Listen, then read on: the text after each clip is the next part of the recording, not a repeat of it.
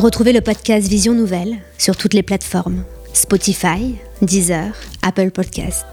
Il y aura un épisode chaque mercredi, des échanges passionnants entre femmes qui ont eu le courage, la force et la détermination de s'émanciper des codes sociaux et des injonctions sociétales, parfois bien trop vives. Venez faire la connaissance de femmes au parcours atypique, qui perçoivent le monde avec un regard innovant et bienveillant.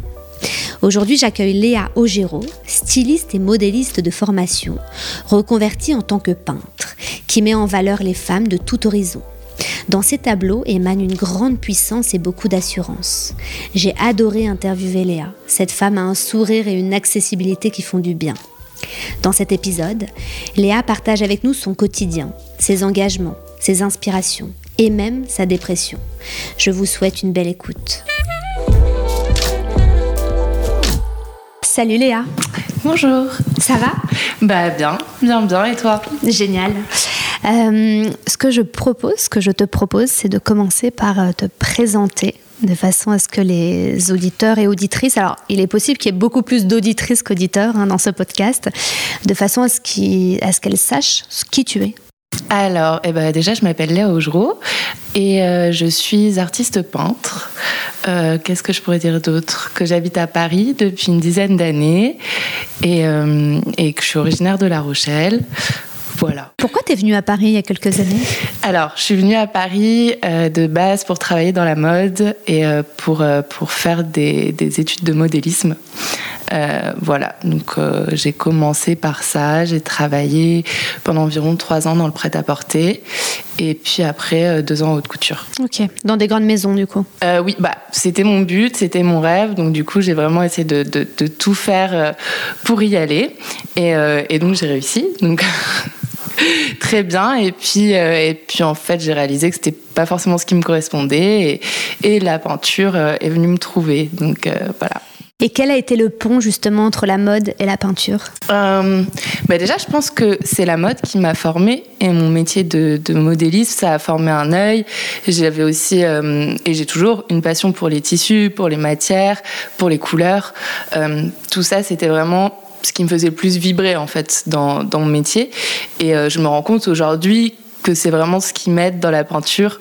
Donc euh, de toute façon, moi je pense que tous les arts s'apportent entre eux et euh, rien n'est jamais perdu. Voilà, un apprentissage en fait en nourrit un autre, etc., etc. Donc même si on n'apprend pas forcément au départ ce qu'on va faire plus tard.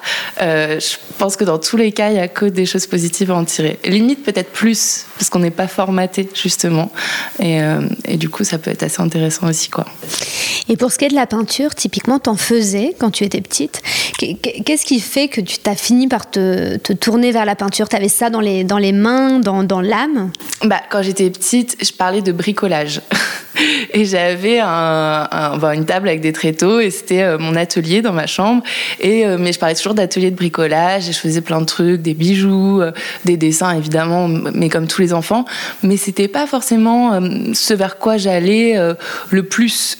j'allais un peu vers tout en fait.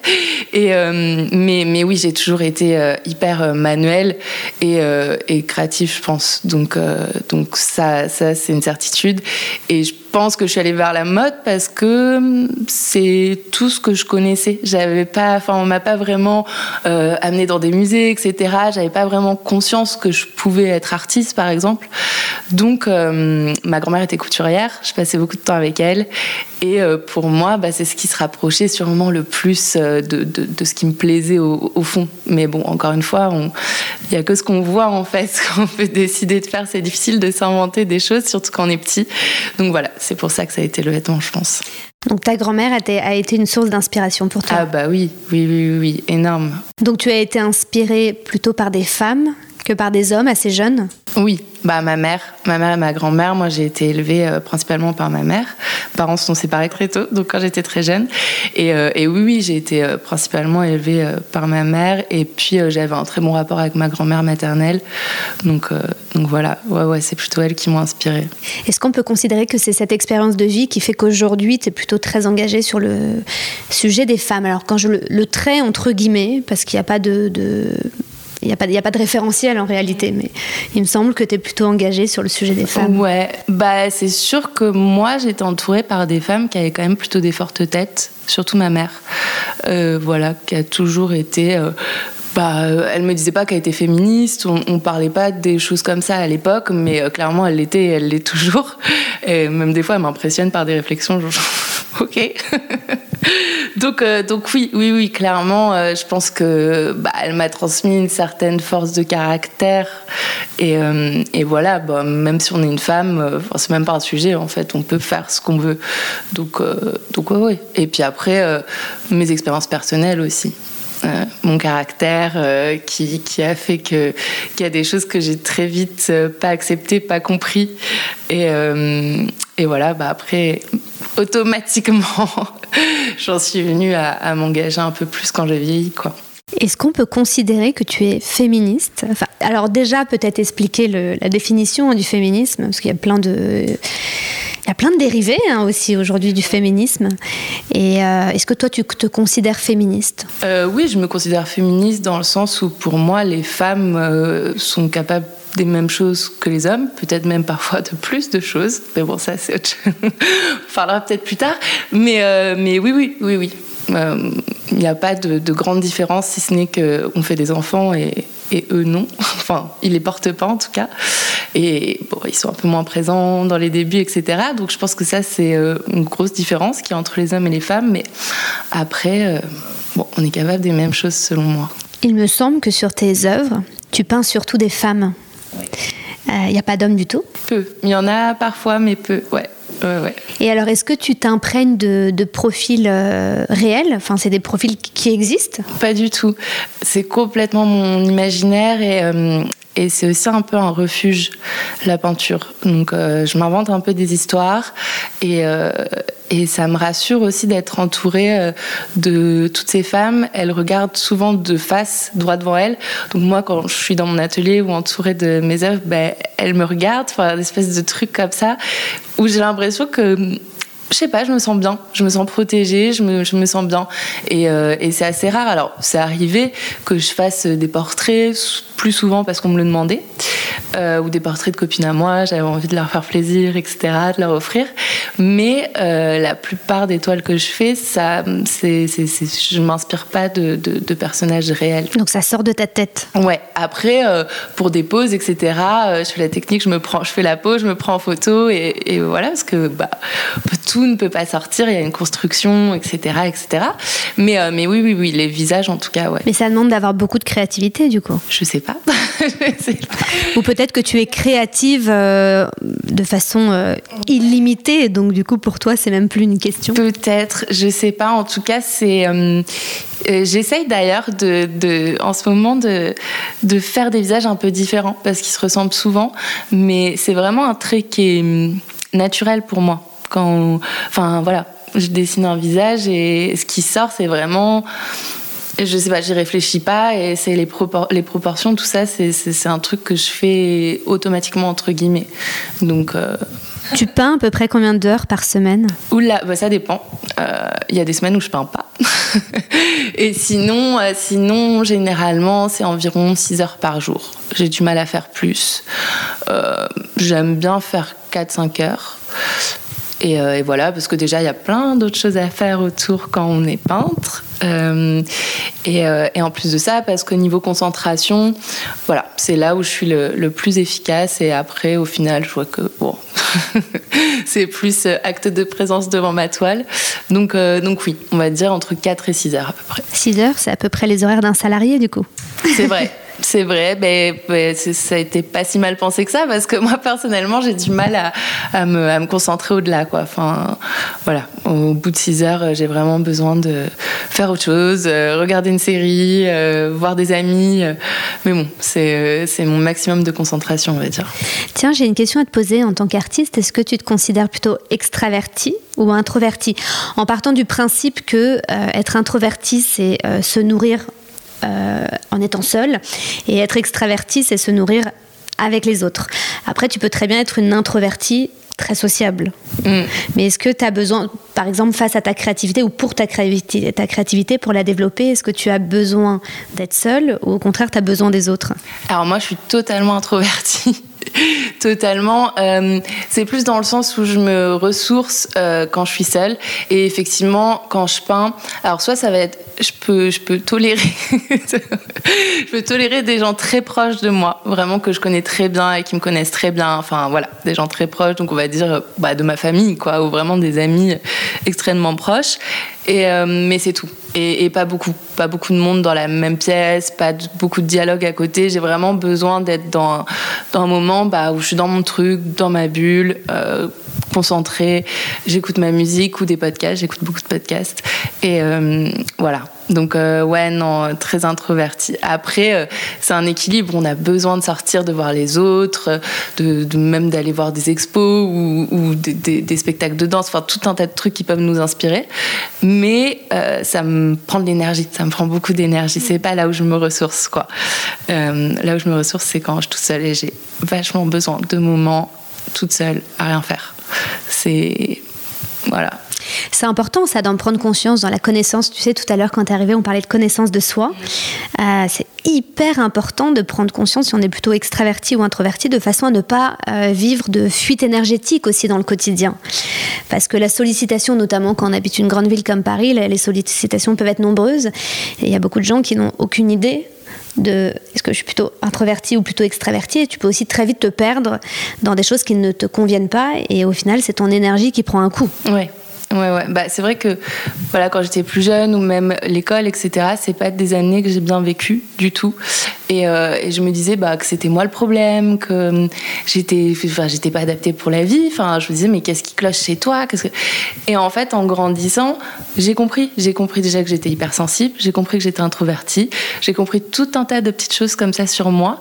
Et j'ai adapté. J'ai adapté ma vie parce que de toute façon, je pense que j'aurais eu beaucoup de mal à faire autrement et, et, et j'aurais pas réussi à, être heureuse, à être bien, à être épanouie. Enfin, ça aurait juste été tous les jours euh, dur et une bataille. Donc, euh, donc ouais, non, moi j'ai beaucoup de mal à être entourée de beaucoup de gens tous les jours, à, voilà, à donner socialement tous les jours. Euh, non, je veux pas, je veux pas. quels sont tes tips pour réussir à bien vivre? L'idée d'habiter à Paris en étant introverti slash hypersensible. Est-ce que tu as des tips comme ça que tu pourrais partager, peut-être qui, qui pourraient aider euh bah, Je sais, pas si c'est des tips, mais être ermite c'est pas vraiment un tip, c'est ma façon de vivre.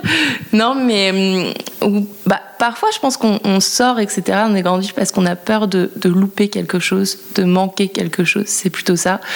Et en fait, euh, il faut, enfin, quand on ressent qu'on est comme ça, il faut se dire qu'en fait, on va peut-être louper quelque chose à sortir et à ne pas rester seul avec soi-même. Parce que si on le ressent, c'est qu'on en a besoin et on fonctionne tous différemment. Mais, euh, mais il faut s'écouter et, euh, et voilà, après, j'ai pas vraiment de tips parce que moi, ça me coûte pas du tout, quoi. Ça me coûte pas du tout de refuser une soirée. Euh, j'assume. Alors après, ça a pu me causer des, des, problèmes avec certains amis qui comprenaient pas vraiment ou qui me le reprochaient, etc. Je leur ai expliqué et puis euh, je pense que les gens qui t'aiment vraiment euh, essayent de te comprendre. Au moins, ils essayent et ils t'en tiennent pas une complète rigueur, quoi. En tout cas, j'ai eu la chance voilà, de rencontrer des gens qui comprennent ce truc-là. Et sur le côté bruyant euh, de Paris, le côté agité, euh, la, la, les turbulences parisiennes, comment tu fais quand tu es une hypersensible? Euh, bah, T'es vite, es vite, es vite vidé d'une certaine énergie en fait. Donc, donc encore une fois, après moi j'ai la chance de vivre dans le centre de Paris. Je suis peintre, donc je, en fait je me lève, je reste, je bois mon café et je commence à, à peindre. Donc j'ai pas le métro j'ai tout ça. Par exemple, le métro, j'évite vraiment de le prendre. J'adore marcher parce que comme ça, je regarde, etc. Enfin, c'est quelque chose que j'aime bien. Donc, euh, marcher 40 minutes, clairement, c'est agréable pour moi, tu vois, c'est pas... Donc, euh, donc voilà, en gros, je prends le métro, qu'aussi c'est à plus de 40 minutes de marche, et vu que je suis dans le centre, c'est hyper rare. Donc déjà, il y a ça.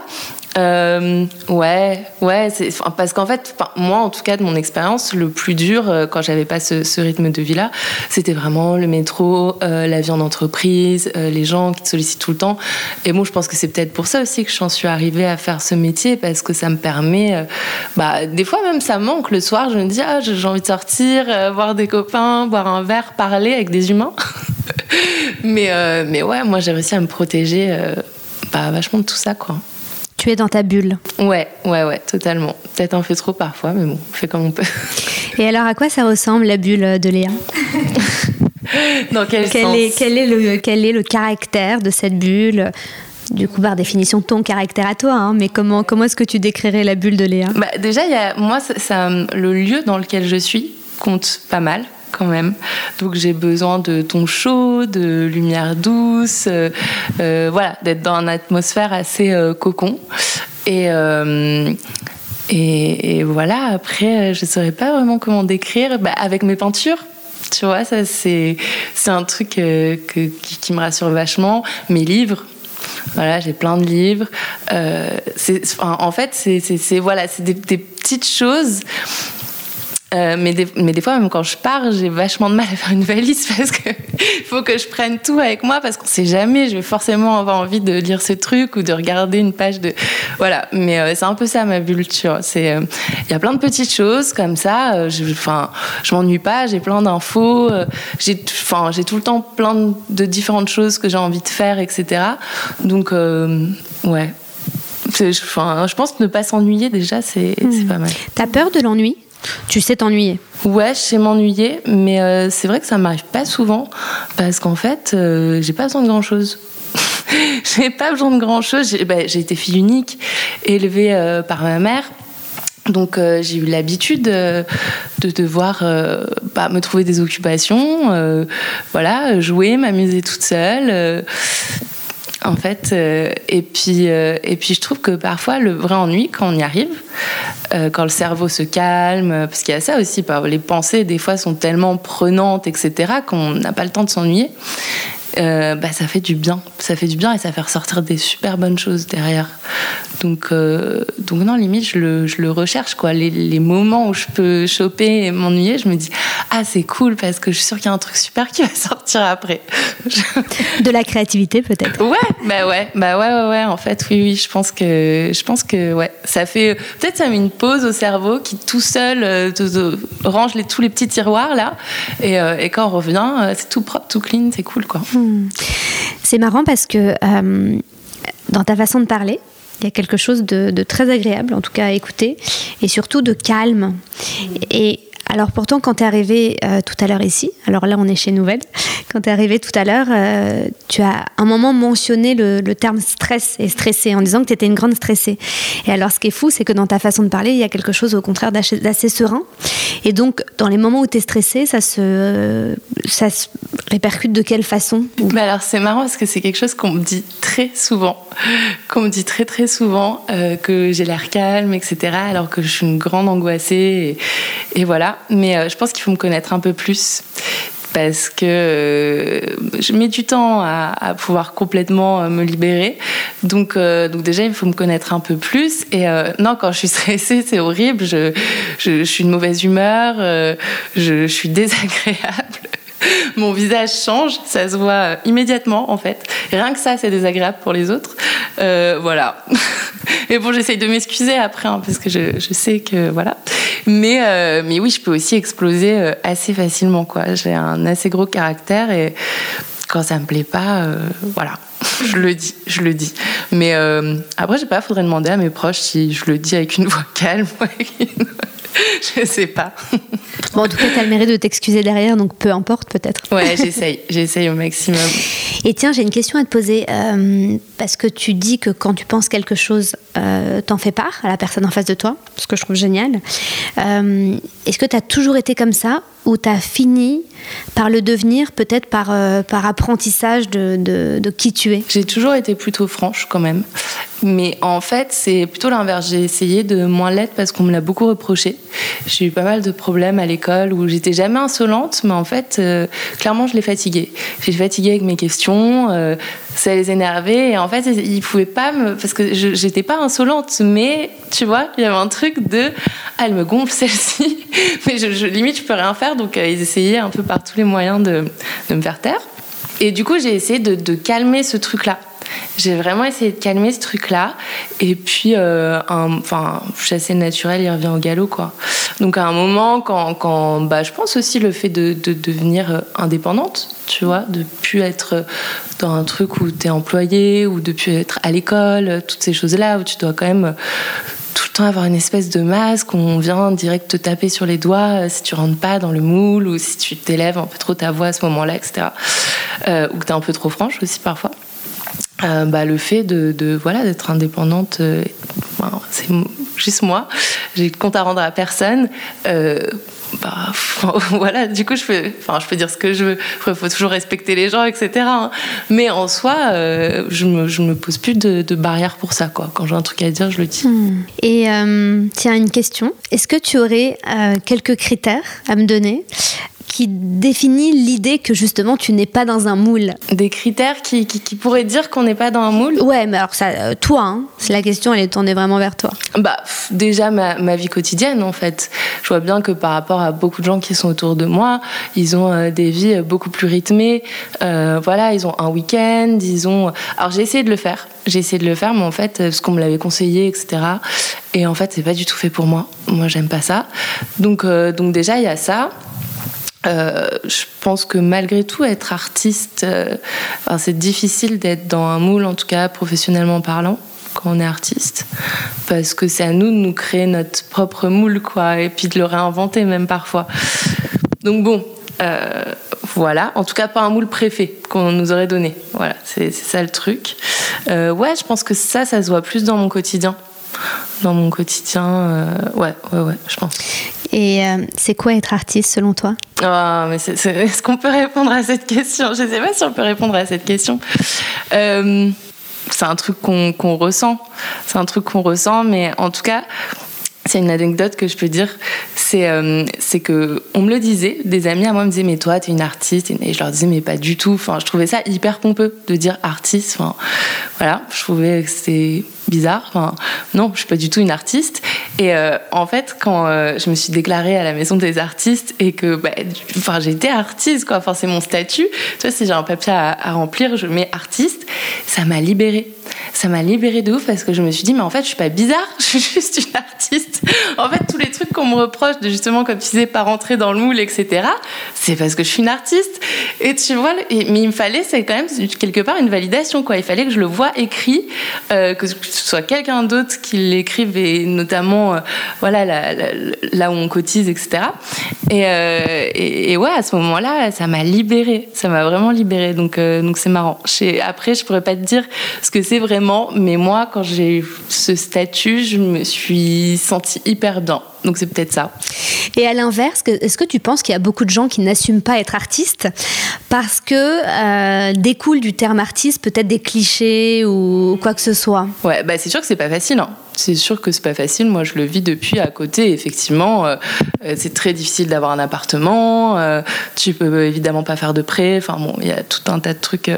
et puis tout le monde pense que tu as une vie un peu de débauche. si, enfin, ce qui est ouais peut-être pour certains artistes, moi je trouve que c'est quand même compliqué de, lier les deux. Hein. Donc euh, ça reste un, métier, quoi. Il faut, être présent, il faut avoir toute sa tête. Euh, je sais pas si. Ouais, ça peut peut-être faire peur à des gens. Ça Ouais, ouais, c'est sûr que ça peut faire peur à des gens. Mais bon, après, il faut risquer, quoi. Mais après, attends, tu vois, il y, a plein d'artistes qui ont aussi l'idée, par exemple, de ne pas pouvoir faire un de prêt ou de pas, pas facilement réussir à trouver un appartement ou autre. Il y a aussi plein d'artistes qui sont euh, salariés de leur boîte, Enfin, au final. Euh... Ouais, bah, faut déjà avoir une certaine renommée quand même. Hein. Voilà, c'est, pas si facile de gagner sa vie euh, dans le monde de l'art. En tout cas, moi, là, je parlais pour la peinture, mais je pense même pour la sculpture. Euh, voilà, toutes ces, ces disciplines, c'est quand même pas évident Franchement, euh, c'est pas évident, ça demande beaucoup de travail, euh, peut-être un peu de chance aussi, euh, être repéré parce que bah voilà, si t'es artiste au fin fond de la Creuse et que personne te connaît, personne ne voit ton travail, c'est compliqué.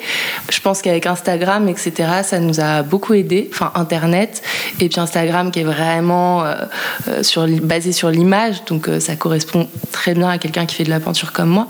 Ça nous a vraiment aidé parce que c'est une vitrine mondiale en gros. Donc tu peux être n'importe où et euh, n'importe qui peut, voir ton travail, ce qui n'était pas du tout le cas avant, par exemple.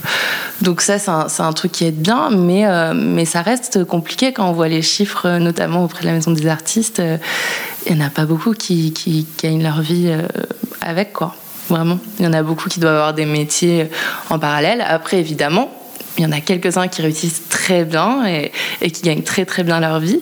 Mais avant d'arriver à ça, Hmm, il y a quand même des années pas facile quoi. Et alors selon toi justement les artistes qui arrivent à se faire repérer, est-ce que c'est parce qu'ils ont une fibre commerciale ou de communicants euh, un peu, un peu supplémentaire aux autres ou comment tu l'expliquerais? Bah, Moi je pense que c'est hyper important euh, qu'en fait tu es obligé d'être euh, un chef d'entreprise aussi d'un côté. ouais, tu es, obligé oui d'être un bon communicant tu peux pas juste faire tes toiles et puis attendre que ça vienne. Il y a un moment, euh, il, faut, il faut les montrer, il faut euh, ouais, avoir, euh, avoir un peu ce, ce, ce côté entrepreneur en fait. Et d'ailleurs, c'est un truc sur lequel j'essaye de travailler en ce moment. J'allais te poser la question justement de si toi, tu avais cette fibre entrepreneuriale au moment où tu as arrêté du coup ta vie de salarié, puisque tu as été salarié hein, auparavant. Et je voulais savoir si, à quel endroit tu te situais justement dans, cette, euh, dans, ce côté entrepreneurial? Bah, Alors moi déjà je suis une famille de commerçants. Donc euh, du coup, euh, voilà, autour de moi, dans ma famille, tout le monde est indépendant et a en gros sa boîte dans des domaines hyper différents. Donc j'ai été un petit peu élevée comme ça, enfin entourée de, de ça. Après, je trouve, enfin pour le moment, j'ai trouvé que, enfin, je trouve que c'est difficile de lier les deux parce que, pour moi en tout cas, mais justement, comme je te disais, j'essaye de travailler dessus parce que la peinture, c'est hyper euh, personnel, c'est toi. Euh, et, et, c'est dur de, de, vendre, de mettre en avant euh, quelque chose d'aussi personnel en fait, de tout raconter d'une toile, de, parce qu'on te demande beaucoup de choses. Et en fait, parfois, tu as juste envie de dire, bah non, en fait, c'est la toile et puis j'ai pas envie de parler derrière. Enfin, sinon, j'aurais écrit un bouquin. si, si j'ai fait une toile, c'est juste pour qu'on la regarde et après, euh, chacun ressent ce qu'il veut. Mais voilà, tu, tu, enfin, ça veut pas il y a un moment, il faut, il faut parler, il faut expliquer ce que tu fais, il faut. Et, euh, parfois, c'est difficile parce que, parce que bah, tu commercialises pas quelque chose qui existe déjà ou dans lequel tu vas croire, effectivement, et tout. Mais, là, c'est quand même. Euh, on joue beaucoup sur les émotions, sur. Euh, voilà, des choses qui te sont arrivées. Enfin, c'est personnel, c'est hyper personnel. Donc, c'est en ça que je trouve que c'est un petit peu difficile. Et alors, comment est-ce que toi, tu as réussi à te faire euh, alors, connaître? Et il me semble que tu disais en début de podcast qu'on t'a qu'on t'a trouvé plutôt. ouais, je dis que la peinture m'a trouvé parce que je je pensais pas du tout faire de la peinture un jour, mais vraiment, vraiment, vraiment. Moi, je faisais des fiches techniques. Donc euh, non, et j'avais jamais euh, touché un pinceau de ma vie, mais euh, réellement quoi, peut-être à la maternelle, enfin voilà, ou en cours d'art plastique, encore je sais même pas, mais vraiment j'avais jamais fait de peinture. Et un jour, j'ai voulu refaire mon book. donc je voulais essayer de trouver. en fait, c'est le moment où je me suis dit, je prends une année sabbatique, j'en peux plus de ce métier, mais vu que je sais rien faire d'autre, je vais quand même essayer de trouver une maison qui me correspond qui a un petit peu les mêmes idées que moi, peut-être jeune, euh, voilà, quelque chose de nouveau dans lequel je vais pouvoir m'épanouir, etc. Donc j'ai décidé de refaire mon book et euh, plutôt que de faire les silhouettes de mode traditionnelles, je me suis mis à faire des petites peintures. Là, j'avais fait un shooting de vêtements que j'avais que j'avais fait. Le shooting était super beau d'ailleurs, et je me suis inspirée de ce shooting pour faire mes premières peintures. Et, euh, et en fait, bah, ça a vachement plu ça a vachement plu tout de suite et euh, j'étais super surprise. Mais même moi, même moi en fait, j'étais surprise que ça me plaise euh, à faire et puis le résultat aussi. Donc euh, il y a un truc qui s'est passé. En vrai, il y a vraiment un truc qui s'est passé à ce moment-là et, et ça a été le début quoi. Et donc, tu as tout de suite quitté ton premier métier dans la mode pour. Euh, bah, je, l'avais déjà quitté. Là, j'étais vraiment euh, chômage, année où je sais pas trop. Je sais pas trop, j'ai besoin de réfléchir, je suis épuisée, je sais plus où j'en suis dans ma vie. ma vie personnelle n'allait pas du tout non plus, ma vie professionnelle, voilà. franchement, ben, j'ai fait une dépression, quoi. J'ai clairement fait une dépression, j'étais très très mal. Et, euh, et c'est pour ça que je dis la peinture est venue me chercher. Des fois, je dis même qu'elle m'a sauvée, mais ça fait hyper cliché. Donc bon, je l'évite. Mais, euh, mais c'est la vérité, c'est comme ça que je l'ai senti en tout cas. Parce que j'étais tellement mal en plus que bah, je perdais confiance en moi, que voilà, je me disais mais non, je vais être nulle dans ci, dans ça. Enfin voilà, enfin la, spirale de la, de la dépression. Et puis euh, j'ai fait une peinture, ça a marché, les gens se sont reconnus dedans. Et même les, les messages que j'ai pu recevoir quand j'ai publié sur internet, c'était genre, je me disais mais waouh, c'est ouf que cette personne, elle ressente ça en fait. Enfin, je pensais jamais que ce serait possible avec euh, une petite peinture comme ça. Et puis, euh, les premiers à qui j'ai travaillé, c'est Kenzo. Et euh, du coup, ils m'ont démarché pour faire des peintures lors d'une soirée, etc. Mais je me suis dit, waouh, c'est super cool, parce que du coup, ça allie aussi un peu les deux. Et puis, ça, enfin, j'ai commencé à gagner ma vie aussi, du coup, avec ça. Et voilà, bah, au début j'ai pris des petits jobs à côté, hein, parce qu'on ne peut pas gagner sa vie du jour au lendemain en faisant des peintures.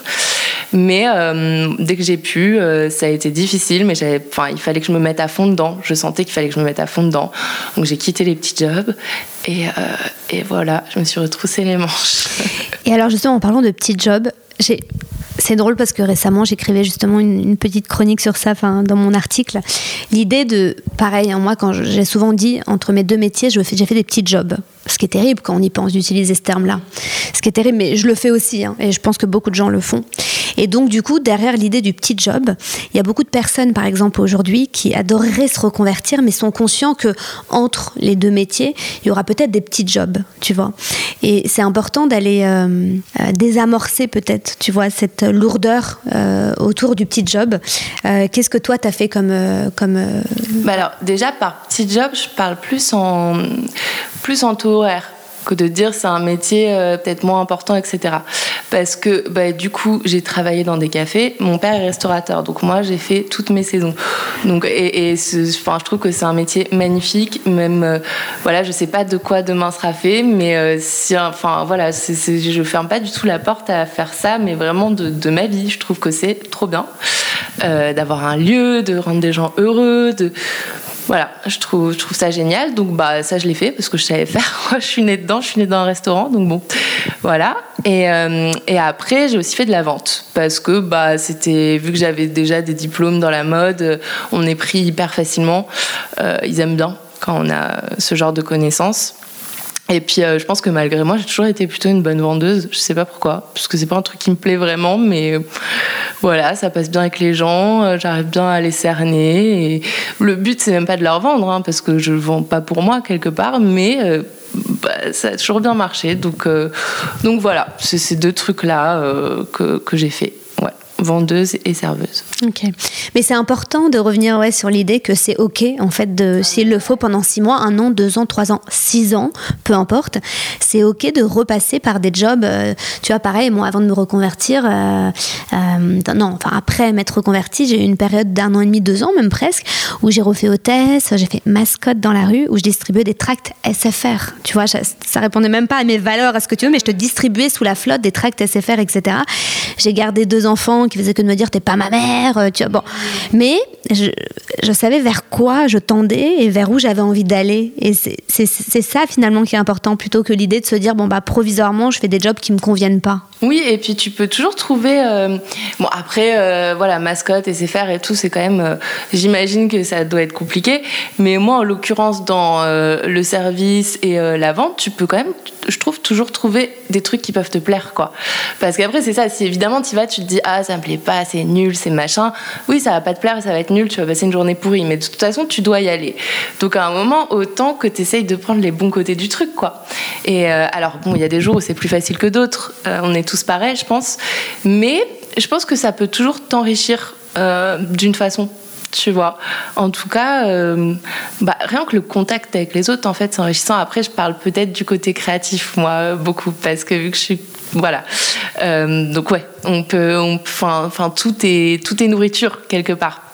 Mais, mais, mais oui, je pense, que, je pense que tu peux trouver quelque chose dedans, quoi. Surtout si derrière, tu as un, but de, quelque chose que tu aimes vraiment, qui te passionne, etc c'est pas euh, pas non plus euh, la mort quoi. Enfin tu peux faire des super rencontres tu peux enfin moi j'ai rencontré des collègues qui étaient très cool des qui étaient odieux aussi mais voilà t'apprends sur l'humain t'apprends non t'apprends plein de trucs ça te fait vachement grandir en fait. Hmm. Ouais, le but, le but serait aussi hein, le, le, sens euh, du quotidien dans les moments où on fait des petits jobs comme ça. Enfin, quand on a un but ou un objectif, finalement, ça donne du sens. Ce qu'on est en train de faire tout de suite et maintenant, on s'en fiche un petit peu. Quoi. Mm, mm. Ouais, ouais, totalement. Totalement, ça donne du sens. Et puis, euh, puis, ouais, tout est bon à prendre, franchement. Toute forme, tout endurci, tout enrichi. Donc, euh, allez, allons-y, quoi, s'il faut passer par là. Et alors, à qui as-tu vendu ton premier tableau? Alors, tu as parlé de Kenzo. Mm. C'était peut-être le cas.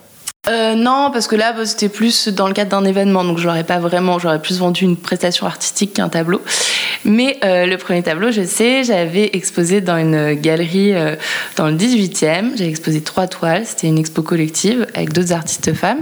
Première fois que j'exposais, super stressée, un mal de vente horrible. Je voulais même pas y aller et tout. Je me disais, ah. première fois que les gens voyaient mes toiles en vrai, quoi. Donc, ouais, super stressée, c'était horrible. Vraiment. Et donc, j'ai vendu une toile à ce moment-là et c'était euh, pour une fille que je connais aujourd'hui qui s'appelle euh, Léa Ruelan et qui a euh, d'ailleurs lancé une marque de CBD qui s'appelle Équilibre, qui est très sympa. Euh, et, donc ses amis se sont euh, tous euh, cotisés pour lui offrir cette toile pour son anniversaire.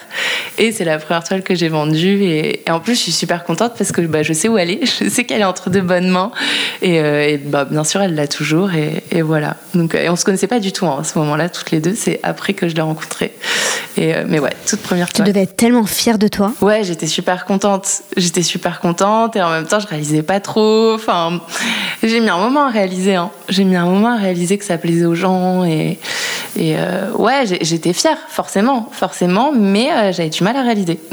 Et tiens, alors en combien de temps, enfin, donc tu as commencé à peindre, et en combien de temps tu as mis tes, tes, œuvres en avant, que ce soit via D'ailleurs, je sais pas si elle est... enfin, c'était il y a combien de temps Est-ce qu'il y avait Instagram à l'époque euh? Ouais, tout de suite, c'était Instagram.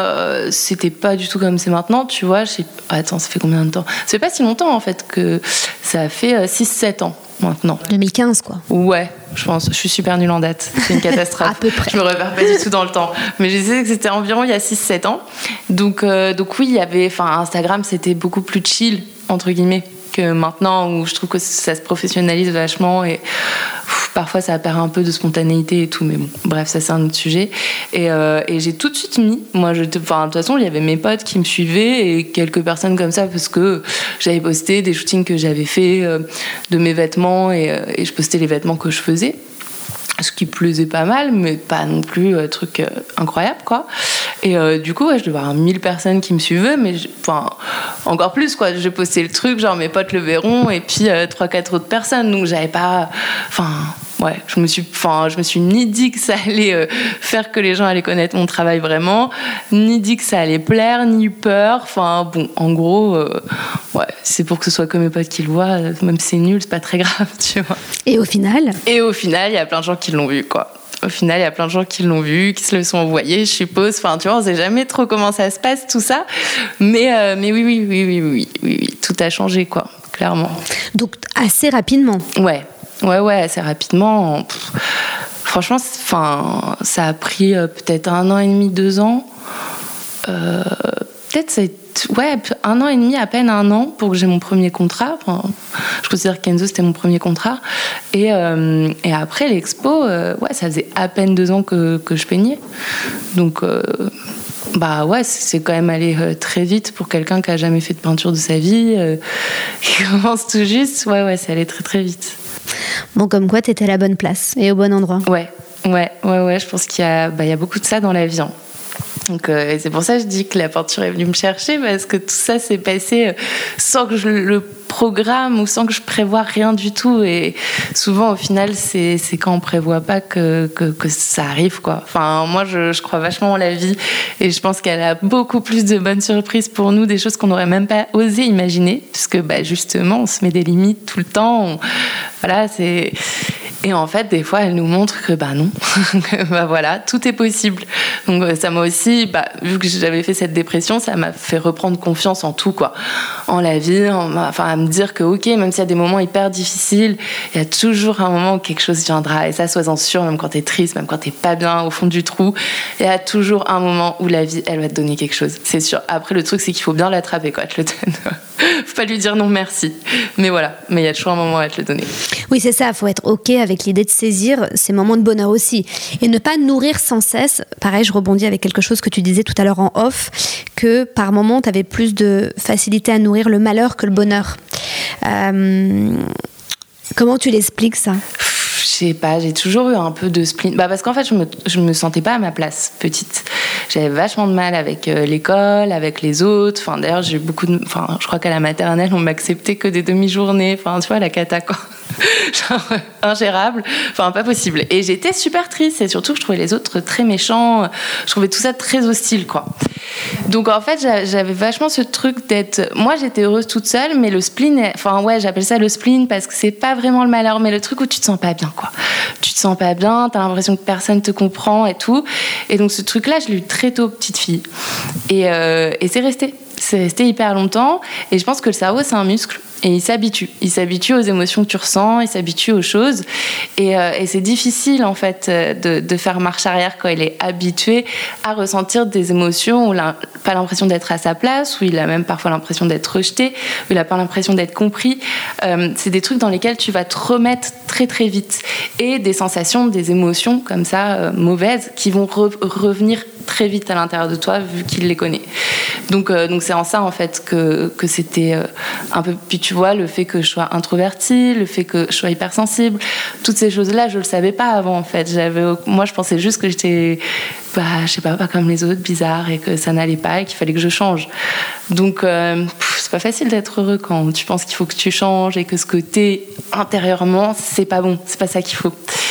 Et bon, bah après j'ai grandi, heureusement, j'ai appris plein de choses et, euh, tout ça a bien changé, mais, euh, mais c'est un entraînement. Puis je pense que pour tout le monde, le bonheur, c'est un entraînement. Vraiment. Genre, euh, c'est pas un truc qui va arriver, c'est un truc que tu dois créer pour le coup. Et que tu dois tous les jours t'entraîner à ce qu'il soit là. C'est, faut pas lâcher en fait. Ouais, enfin, peut-être qu'il y a d'autres gens qui le vivent pas du tout comme moi, mais j'ai l'impression que c'est quand même beaucoup plus facile de sombrer. Euh, voilà, quand il y a un petit truc qui va pas et tout, plutôt que de garder toujours, ça demande de l'énergie en fait. Je sais pas, il y a un truc, je sais pas vraiment comment l'expliquer, mais, euh, mais en tout cas le bonheur, c'est un travail, je trouve. Hmm. Ouais, c'est un travail, mais c'est même un travail sur soi. Oui, c'est avant toute chose. C'est principalement travailler sur soi. C'est-à-dire que si on, on va pas se poser des questions, j'allais dire les bonnes questions, il n'y a pas de bonnes questions, ça dépend vraiment des gens, mais si on va pas se poser déjà des questions, tu vois, sur euh, qui on est, euh, à quel endroit tu veux aller, d'où tu viens aussi, euh, où tu es, quelles sont tes envies, quelles sont tes valeurs, quels sont tes besoins, quelles sont tes passions, quelles sont tes limites. Mm. si tu te poses pas toutes ces questions-là, bah, en fait, tu as, beaucoup plus de chances de subir le quotidien que l'inverse. C'est ça, sans parler peut-être de, gros malheurs ou de dépression, etc. C'est juste le fait de pas sentir bien, de subir, quoi. Et de, bah, de rester dans ce truc un peu. Faut, il faut vraiment aller fouiller là où ça fait mal aussi, quoi. Il faut y aller. C'est pour ça que c'est cool aussi. Hein. Le, enfin, moi, ma dépression, elle m'a apporté énormément de choses. Je serais pas la même aujourd'hui. Je pense que j'ai toujours été empathique, mais ça a rajouté, en fait. J'ai mieux compris les autres, j'ai mieux compris plein, plein de choses. Donc, euh, ouais, des fois, c'est. Et puis, c'est le moment, en fait, parfois. Pas tout le temps, hein, comme je disais, il faut pas se laisser aller tout le temps à ça. Mais parfois, quand ça vient, il faut accepter les émotions négatives et le fait de se sentir pas bien et dire Ok, si je ressens ça, là, aussi fortement, c'est qu'il y a quelque chose. Et il faut aller gratter sur cette petite chose. Souvent, c'est très, très désagréable, mais euh, on en sort euh, bah, beaucoup plus grand, quoi. Donc, donc il faut pas hésiter il faut pas hésiter. Hmm. Ta dépression, elle a duré combien de temps à peu près, approximativement, et ça partait de quoi Alors peut-être que ça a été une accumulation de plein de petites choses. Hein. Ouais, ça a été une accumulation. C'est une, accumulation de plein de choses différentes et euh, et ça a duré un bon moment, quoi. On va dire que j'ai eu euh, deux années euh, très, très, très difficiles. Et puis après, on n'en sort pas comme ça, quoi. C'est pas du jour au lendemain. Donc ça a traîné, hein. ça a traîné longtemps, ça a traîné bien, quatre ans. Au final, ça fait pas si longtemps que j'estime euh, être bien, quoi. Avoir trouvé un équilibre, en tout cas, entre tout ça, parce que si ça, c'est un truc qui peut revenir Tu, tu vois, quand t'es encore un peu fragile. Il suffit qu'il y ait un mauvais événement pour que euh, le château s'écroule un peu et que ce soit dur de revenir, de remonter, etc. au niveau que tu avais réussi à avoir. Donc, euh, donc ouais, ça peut être, ça peut être très long de se, sortir de, ce genre de choses. Mais euh, bah, encore une fois, la peinture, ça m'a vachement aidé quoi. Ça m'a vachement aidé de trouver ma voie, de après, euh, peut-être que je trouverai encore d'autres choses plus tard. Hein. Je ne me dis pas que c'est cette voies et puis il n'y en a pas d'autres. C'est un cul-de-sac. il n'y a plus que ça. Non, non, il y en a plein. Mais en tout cas, euh, voilà, de rentrer sur ce chemin-là, euh, c'était genre, tu vois, l'impression de, sortir d'un chemin de ronce tout sombre et tout, comme dans les dessins animés, d'arriver dans un truc hyper fleuri, qui sent bon, c'est cool. Il y a un peu ce truc-là. Genre, il y avait un peu ce truc-là, tu vois. Donc, euh, ouais, ça, m'a vachement aidé quand même. Donc, finalement, pour toi, la, ta, ta thérapie, c'est la peinture. Ouais, totalement. Tu vas avoir des thérapeutes aussi à côté? Pas vraiment. Euh, bah, j'ai une ostéo que je considère comme une thérapeute parce que vraiment, elle fait des miracles et elle sait tout de moi euh, comme ça, juste en me manipulant. Donc, c'est ouf. Euh, je suis pas du tout psy, j'ai essayé, mais sur moi, ça va marcher. L'acupuncture, ça marche aussi très bien. C'est un truc euh, qui m'a fait euh, beaucoup de bien. Et euh, la découverte de la méditation. comme je te le disais bah, tout à l'heure, j'ai fait de l'hypnose et de la méditation. Et, ça m'a fait énormément de bien. Et après, bah, j'ai à côté poursuivi tout seul. Parce qu'aussi, ça c'est un truc auquel les gens pensent pas beaucoup, c'est que quand tu fais une dépression, en fait, tu deviens précaire. Enfin, souvent en fait. Enfin, moi, je suis allée quand même très bas. Donc, euh, tout s'écroule un peu et t'as pas l'énergie d'aller te soigner. T'as pas l'énergie d'aller voir des gens pour, euh, pour aller soigner. T'as, t'as plus l'énergie de rien. Déjà, si tu te touches dans la journée, c'est alléluia, tu vois. Faut qu'on te donne une médaille. Donc, voilà, c'est quand tu es, dans la vraie dépression, c'est quand même hyper compliqué. Si t'as pas des gens autour de toi pour euh, prendre les rendez-vous pour toi, t'y amener, etc. Euh, tu te fais pas vraiment soigner quoi. Donc déjà tu te soignes quand tu commences à aller mieux, par toi-même. Enfin, en tout cas, pour moi, ça a été mon expérience. Et, euh, puis, oui, il y a aussi l'aspect financier qui parfois est enfin, pas si évident d'aller voir des tonnes de, spécialistes, etc. Tu vois. Donc, euh, ça se fait petit à petit. En vrai, aujourd'hui, on a la chance d'avoir euh, Internet, YouTube, tout ça, qui peut quand même nous apporter beaucoup de clés. Après, les livres, le féminisme, je m'intéresse pas mal à la psychologie humaine, toutes ces choses-là. ça aussi, ça m'a beaucoup aidé ça m'a beaucoup, beaucoup aidé, ouais.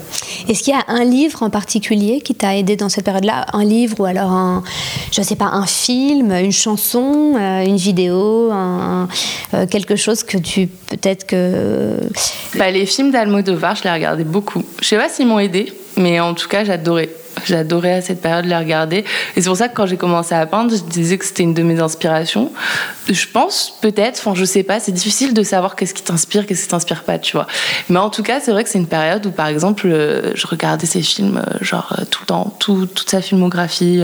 Je trouvais tout, autant les, femmes qui, jouent dedans, les couleurs, les, façons dont c'est filmé, enfin, les visages aussi que, les actrices ont. Enfin, voilà, Almodovar, a quand même une vraie vibe qui ressort de, tout ça. Et ça me touchait trop, ça me parlait, euh, ça me parlait. Et, et ouais, après j'étais un peu chelou, j'écoutais du classique, des trucs comme ça, ça me faisait beaucoup de bien. Euh, je crois que c'est un peu un truc de dépressif, mais euh, j'ai remarqué que les gens, quand ils vont pas bien, ils aiment bien écouter du classique. Bref. Bah, un peu, tu sais, comme quand tu sors d'une rupture amoureuse et que tu écoutes que des chansons extrêmement tristes. C'est ça, ouais, ouais, ouais, ouais. Bah, ça, je l'ai fait aussi, hein, je veux te dire. Mais, mais ouais, après, je j'ai pas, j'ai pas un truc précis où je vais te dire, ah, ça, ça a tout révolutionné, je me sens super bien d'un coup. C'est plein de petites choses différentes au final. D'ailleurs, en parlant de, d'art, je vais te poser euh, cinq petites questions. Tu vas partager avec les auditrices. Euh, quel est ton livre du moment? Euh, C'est Alors, le dernier livre que j'ai que j'ai lu, mais je l'ai pas fini d'ailleurs. C'était Lune rouge de Miranda. Euh, je, crois Grey, mais je suis pas sûre. Je suis super nulle dans les noms. Tu vas me demander que des noms, ça va être une catastrophe pour moi. Euh, c'est en gros un, livre qui t'apprend à euh, savoir comment se passent tes cycles. Et tu sais, il y a tout, un truc avec dans chaque période de ton cycle, tu, tu vas incarner en gros l'image d'une femme. Et, donc, du coup, essayer de s'en servir pour que ça devienne vraiment ton allié, quoi. Et savoir à quel moment tu vas être plus efficace sur ci ou ça. Et aussi te comprendre, comprendre que pourquoi tu n'y arrives pas euh, Pourquoi t'arrives pas à faire un truc à certaines périodes Et euh, je m'intéresse pas mal à tout ça. Donc, euh, donc voilà, je lis ça en ce moment. Quel est ton film du moment? Euh, film du moment, euh, franchement, il n'y en a pas, hein. désolé. C'est vrai? Bah non, il n'y en a pas. Ça fait super longtemps que j'ai pas regardé un film. Euh, moi, j'ai des périodes, des fois, pendant un ou deux ans, je regarde pas de séries euh, ni rien. Enfin, tout le monde me parle des dernières séries et tout, je ne les connais pas. Et pour le coup, un film, ça fait un moment que j'en ai pas regardé un. Attends, j'essaie de réfléchir. Non, franchement, c'est en tout cas qui m'aurait marqué, que j'aurais aimé. Non, non, non. Quelle est ta musique du moment? Euh, ma musique du moment, j'aime bien l'ISO. Euh, j'aime bien, euh, bah, j'aime bien tout ce qui est pop, etc. Enfin, ça dépend. J'ai vraiment plein de phases différentes. Mais en ce moment, euh, ouais, je sais pas, les trucs qui me donnent envie de danser, de bouger. euh, c'est, je suis très, bah, évidemment, fan de Beyoncé depuis toujours. Mais voilà, ce genre de vibe, en ce moment, je suis pas mal dans ce genre de trucs. Si toi, t'adores écouter des podcasts, quelle femme t'aimerais entendre dans un podcast? Tu vois, si nous, par exemple, on était amenés à, démarcher des profils, voilà, bah, qui t'inspirent, hein, c'est- ça, ça- ça, hum, on peut faire le parallèle avec la question d'avant, mais quelle femme euh, tu aimerais entendre dans des podcasts et tu t'es rendu compte que tu, elles sont jamais interviewées? Je sais pas, je sais pas du tout. Euh, en plus, là, il y a de- des noms de, de potes qui me viennent en tête, mais enfin, personne les connaît, tu vois. Et enfin, mais euh, c'est juste moi, j'aimerais parler avec elles et tu vois, les interviewer. Mais tu vois, quel- quelqu'un que tout le monde connaît et qui pourrait euh, parler. Mais c'est pour ça que c'est toujours très dur pour moi de dire mes inspirations et tout ça, parce que euh, honnêtement, je suis pas vraiment inspirée par des personnalités. Ouais. Mais ça, c'est depuis toujours. Euh, J'aime, je peux apprécier et tout. Mais je j'ai pas de. Tu vois, une personne, ah, elle, je l'adore et tout. Ah, si, je peux te dire quelqu'un, Rupicor, une poétesse qui est américaine et que je vais aller voir euh, le 9 à la Cigale, elle passe à la Cigale, j'ai super hâte. Mais ouais, elle, ses livres, j'adore et euh, je trouve ça hyper inspirant qu'elle fasse euh, un, elle fait un world tour et elle est poète quoi. Donc elle récite ses poètes dans les salles et tout et bah, je trouve, elle a un tourbus, enfin c'est ouf pour pour une poète et du coup ouais bah voilà, Ah, ça y est j'ai eu l'illumination. Elle, elle vraiment c'est- je sais pas, je trouve je trouve ça génial ce qu'elle fait parce que la poésie c'est franchement pas ce qu'il y a de plus euh, vendeur et surtout à notre génération tu vois. Et elle arrive à, à faire des trucs de ouf, quoi. Donc euh, j'ai super hâte d'aller la voir d'ailleurs, euh, de voir un peu ce que ça donne. Euh, J'ai jamais allé voir une poète se produire sur scène, donc euh, voilà. Mais ouais, ça je trouve ça génial. C'est tellement nouveau. Tu nous en donneras des nouvelles? Ouais, ouais, ouais, carrément, je vous dirais. C'est sûr, je vais mettre des stories. Trop bien. Génial. Merci beaucoup. Bah, tu merci sais à que toi. Le podcast là sort le 12 octobre. Et figure-toi que euh, alors là on va interviewer plusieurs femmes et tout sur les mois à venir, mais euh, t'es la première et du coup euh, euh, ça m'a fait trop bizarre moi de ressortir ce matériel et tout parce que j'avais déjà un podcast avant mais que je l'ai arrêté en 2020 donc ça fait deux ans qu'il se passe pas grand chose, mais j'avais un podcast pendant deux ans donc où il y a eu pas mal pas mal pas mal d'interviewés déjà et tout ce matériel là il date et ça m'a fait vraiment étrange de le ressortir et je suis hyper contente que ce soit avec toi. Et bah, bah, merci beaucoup. Je suis très contente aussi d'être là. Bah, C'était mon premier podcast, je te l'ai dit. Donc tu vois, genre euh, trop bien en fait. C'est Trop bien. Les aligné. étoiles s'alignent. C'est ça. Comme quoi dans la vie, hein, rien par hasard. C'est ça. Bah, merci beaucoup. Merci à toi.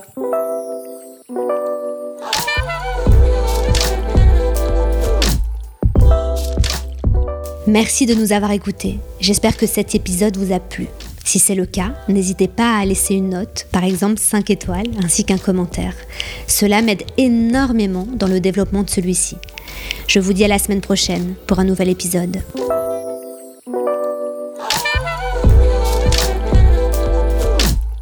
Retrouvez le podcast Vision Nouvelle sur toutes les plateformes Spotify, Deezer, Apple Podcast. Il y aura un épisode chaque mercredi, un peu comme au cinéma, et cela à partir du 12 octobre. Des échanges passionnants entre femmes qui ont eu le courage, la force et la détermination.